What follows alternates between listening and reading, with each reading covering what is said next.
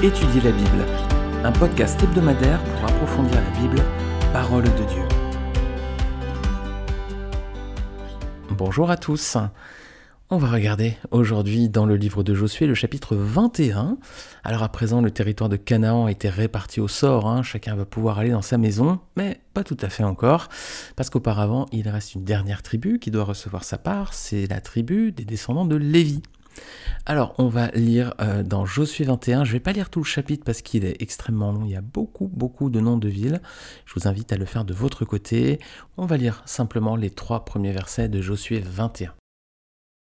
Les chefs de famille des Lévites s'approchèrent du sacrificateur Éléazar, de Josué, fils de Nun, et des chefs de famille des tribus des enfants d'Israël. Ils leur parlèrent à Silo, dans le pays de Canaan, et dirent L'Éternel a ordonné par Moïse qu'on nous donne des villes pour habitation et leurs banlieues pour notre bétail. Les enfants d'Israël donnèrent alors aux Lévites sur leur héritage les villes suivantes et leurs banlieues, d'après l'ordre de l'Éternel. Voilà, et je vous invite à lire la suite donc, Josué 21. Alors nous, on va regarder un petit peu, euh, tout d'abord, qui sont les Lévites. Hein, les Lévites, euh, la particularité un petit peu de cette tribu, ou plutôt les particularités de cette tribu. Alors déjà les Lévites, hein, euh, l'étymologie du nom, ça vient de Lévi, hein, donc ce sont les descendants de Lévi. Voilà, tout simplement, c'est le troisième fils de Jacob. Lévi, on le connaît surtout pour euh, avoir massacré hein, les habitants de Sichem avec son frère Siméon. Rappelez-vous, c'était en représailles pour le déshonneur qui avait été fait à leur sœur Dina. On avait vu cela quand on avait étudié le chapitre 34 de Genèse. Je vous invite à réécouter le podcast hein, si vous n'avez pas déjà fait, si vous voulez relire un petit peu cette histoire. Donc Lévi ensuite a une descendance, il a eu d'autres enfants, et parmi ses descendants, donc les plus illustres sont certainement Moïse et son frère Aaron, hein, qui étaient des Lévites tous les deux. Exode 2, versets 1 à 3. Un homme de la maison de Lévi avait pris pour femme une fille de Lévi. Cette femme devint enceinte et enfanta un fils. Elle vit qu'il était très beau, elle le cacha pendant trois mois. Ne pouvant plus le cacher, elle prit une caisse de jonc qu'elle enduisit de bitume et de poids. Elle y mit l'enfant et le déposa parmi les roseaux sur le bord du fleuve. Alors si vous êtes familier avec la Bible, c'est l'épisode où euh, Pharaon a demandé aux sages-femmes de mettre à mort tous les garçons nés euh, d'Israélites. Et euh, elles vont désobéir à Pharaon, mais il y avait une famille là qui va mettre son fils, qui va cacher son fils malgré tout. Donc c'est les parents de Moïse, et donc c'était un homme de la maison de Lévi qui avait pris pour femme une fille de Lévi. Alors par la suite, l'Éternel va s'approprier cette tribu, hein, malgré le passé euh, compliqué hein, de leur, euh, ancêtre, qui avait fait donc ce massacre hein, du temps de, de la Genèse, du temps de Jacob. Bah, L'Éternel ensuite va s'approprier cette tribu, elle va être entièrement consacrée à son service, à la place des premiers-nés en Israël. Je vous invite à relire Nombre 3, versets 1 à 13.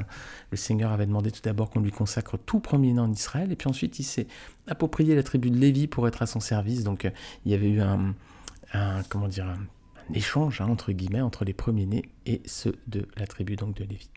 Alors je vais lire quand même les, quelques premiers versets parce qu'il y a un petit passage qui fait le, pont hein, avec euh, le livre de Josué. Je vais lire les, les tout premiers versets. Nombre 3, verset 1er, voici la postérité d'Aaron et de Moïse au temps où l'Éternel parla à Moïse sur la montagne de Sinaï. Voici les noms des fils d'Aaron.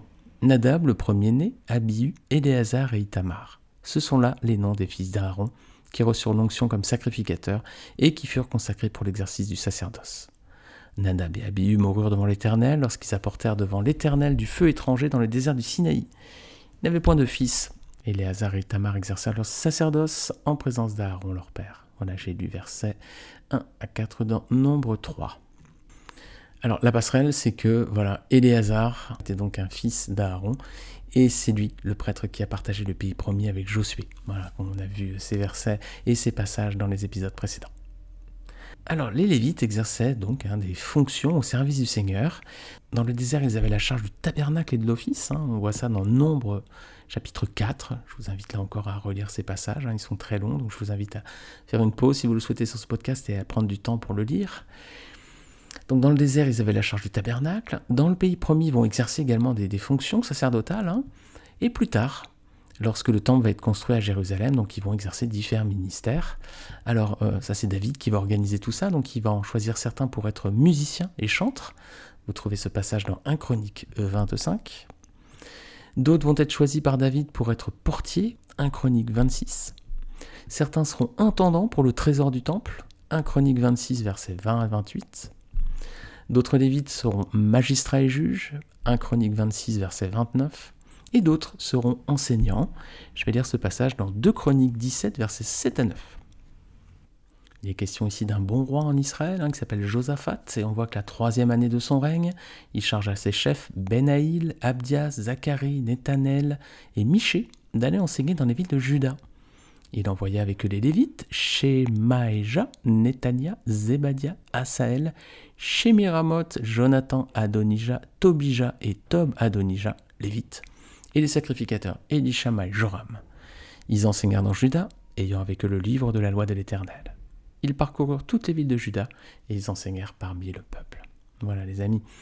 Donc on voit ici donc des Lévites qui occupaient aussi la fonction d'enseignants. Donc Lévi a eu trois fils, ses descendants étaient appelés pour servir dans le temple. Donc euh, les fils de Lévi c'est Kehat, Gershom et Merari. Et parmi ces descendants, donc il y avait une branche à part, c'était la branche des descendants d'Aaron, qui venait donc de la, c'était la branche des descendants de Kehat. Hein cette branche-là des descendants d'Aaron, ils ont reçu un ministère particulier, c'est celui d'exercer le rôle de sacrificateur. Je vais lire dans Nombre 18, versets 1 à 7. L'Éternel dit à Aaron, Toi et tes fils et la maison de ton père avec moi, vous porterez la peine des iniquités commises dans le sanctuaire. Toi et tes fils avec toi, vous porterez la peine des iniquités commises dans l'exercice de votre sacerdoce. Fais aussi approcher de toi tes frères, la tribu de Lévi, la tribu de ton père, afin qu'ils te soient attachés et qu'ils te servent, Lorsque toi et tes fils avec toi, vous serez devant la tente du témoignage. Ils observeront ce que tu leur ordonneras et ce qui concerne toute la tente. Mais ils ne s'approcheront ni des ustensiles du sanctuaire, ni de l'autel, de peur que vous ne mouriez, eux et vous. Ils te seront attachés, et ils observeront ce qui concerne la tente d'assignation pour tout le service de la tente. Aucun étranger n'approchera de vous. Vous observerez ce qui concerne le sanctuaire et l'autel, afin qu'il n'y ait plus de colère contre les enfants d'Israël. Voici, j'ai pris vos frères les Lévites du milieu des enfants d'Israël. Donnez à l'Éternel, ils vous seront remis en don pour faire le service de la tente d'assignation. Toi et tes fils avec toi, vous observerez les fonctions de votre sacerdoce pour tout ce qui concerne l'autel et pour tout ce qui est au-dedans du voile. C'est le service que vous ferez. Je vous accorde en pur don l'exercice du sacerdoce. L'étranger qui approchera sera mis à mort. Voilà, donc la descendance d'Aaron, elle reçoit vraiment le service euh, ministère particulier de sacrificateur. Le reste du peuple des Lévites aura aussi des fonctions dans le ministère, mais on a vu que c'était des fonctions différentes, donc musicien et chante, portier, intendant, euh, magistrat, juge ou enseignant. Alors les Lévites avaient donc été mis à part pour le Seigneur, par conséquent, ben, ils ne devaient pas recevoir d'héritage en Israël. Voilà ce que nous dit Deutéronome 18, versets 1 et 2.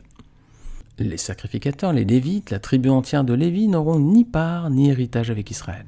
Ils se nourriront des sacrifices consumés par le feu en l'honneur de l'Éternel et de l'héritage de l'Éternel n'auront point d'héritage au milieu de leurs frères, l'Éternel sera leur héritage comme il leur a dit. Alors donc, ils ne devaient pas recevoir d'héritage en Israël, mais même s'ils n'avaient pas de territoire en propre comme les autres tribus, l'Éternel a pris soin d'eux, bien sûr, malgré tout, hein, et il a demandé aux autres tribus de leur donner 48 villes, parmi les villes qu'ils avaient reçues, pour les habiter. Alors, donc, 48 villes qu'ils vont recevoir, mais en plus des villes, ils vont aussi pouvoir cultiver la, banlieue autour et placer leurs troupeaux. On voit ce passage dans Nombre 35, versets 1 à 8. L'Éternel parla à Moïse dans les plans de Moab, près du Jourdain, vis-à-vis de Jéricho. Il dit Ordonne aux enfants d'Israël d'accorder aux Lévites, sur l'héritage qu'ils posséderont, des villes où ils puissent habiter. Vous donnerez aussi aux Lévites une banlieue autour de ces villes.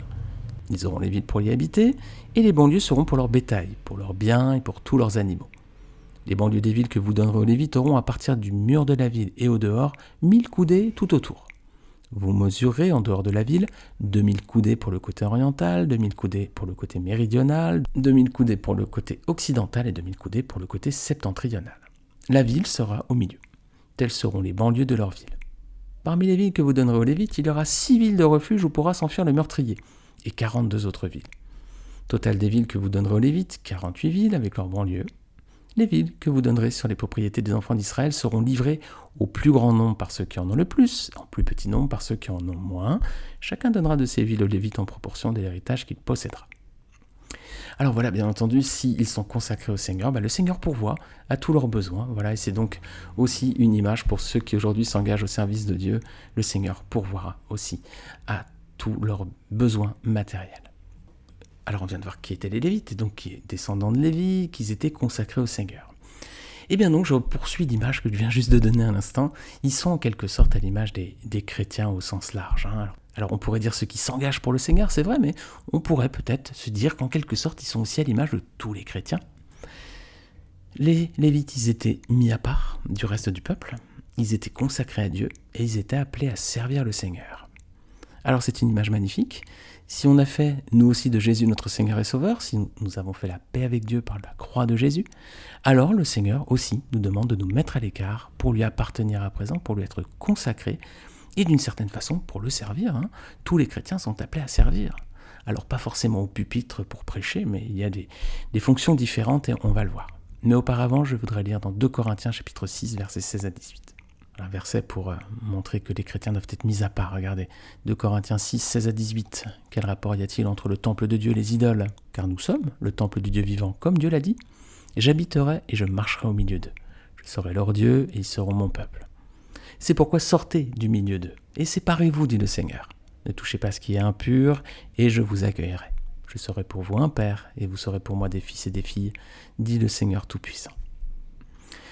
Alors c'est une belle image pour nous chrétiens, hein, et notamment pour euh, le service, hein, pour le Seigneur. Les Lévites aussi devaient servir le Seigneur, mais ils n'occupaient pas tous la même fonction dans le temple. Hein. On l'a vu tout à l'heure, il y avait différentes fonctions. Et bien de même, tous les chrétiens sont appelés à servir, mais ils n'ont pas reçu la même vocation.